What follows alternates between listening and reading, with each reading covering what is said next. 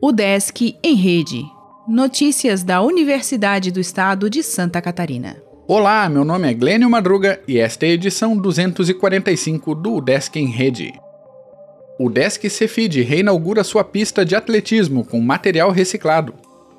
Na manhã desta quarta-feira, dia 4, foi realizada a solenidade de reinauguração da pista de atletismo do Cefid, no bairro Coqueiros, em Florianópolis. O evento foi prestigiado por autoridades da instituição, incluindo o reitor Marcos Tomasi, o vice-reitor Leandro Svirtes, o reitor eleito Dilmar Bareta, o diretor-geral da unidade Joris Pazin e demais gestores da universidade e do centro de ensino, além de docentes, estudantes técnicos e demais convidados. A cerimônia também contou com uma corrida inaugural e uma participação especial da acadêmica Sara Silva Coutinho, que interpretou três músicas. A obra iniciou em setembro do ano passado e utilizou material reciclado a partir de borracha de pneus, o que reduziu significativamente o custo sem comprometer a qualidade do equipamento.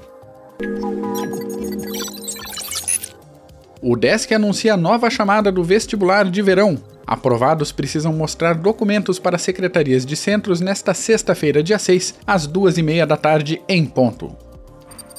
Inscrições para prêmio da UDESC para Boas Práticas Públicas vai até segunda. Iniciativa organizada em Santa Catarina reconhece ações inovadoras na gestão do serviço público em várias áreas. Márcio Metzner será mantido pró-reitor na área de planejamento. Técnico universitário lidera o setor desde 2018 e completa time de pró-reitores da nova gestão da UDESC. Revista Nupearte abre chamadas para inscrições de artigos.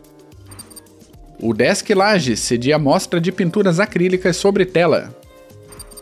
Curso de Oncologia em Cães e Gatos terá primeira edição. Atlética de Joinville realiza caminhada e corrida. Núcleo de Xadrez retoma encontros para público em geral.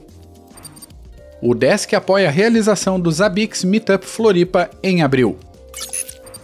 O Desk em Rede é uma iniciativa da Secretaria de Comunicação da Universidade com produção e edição de Glênio Madruga.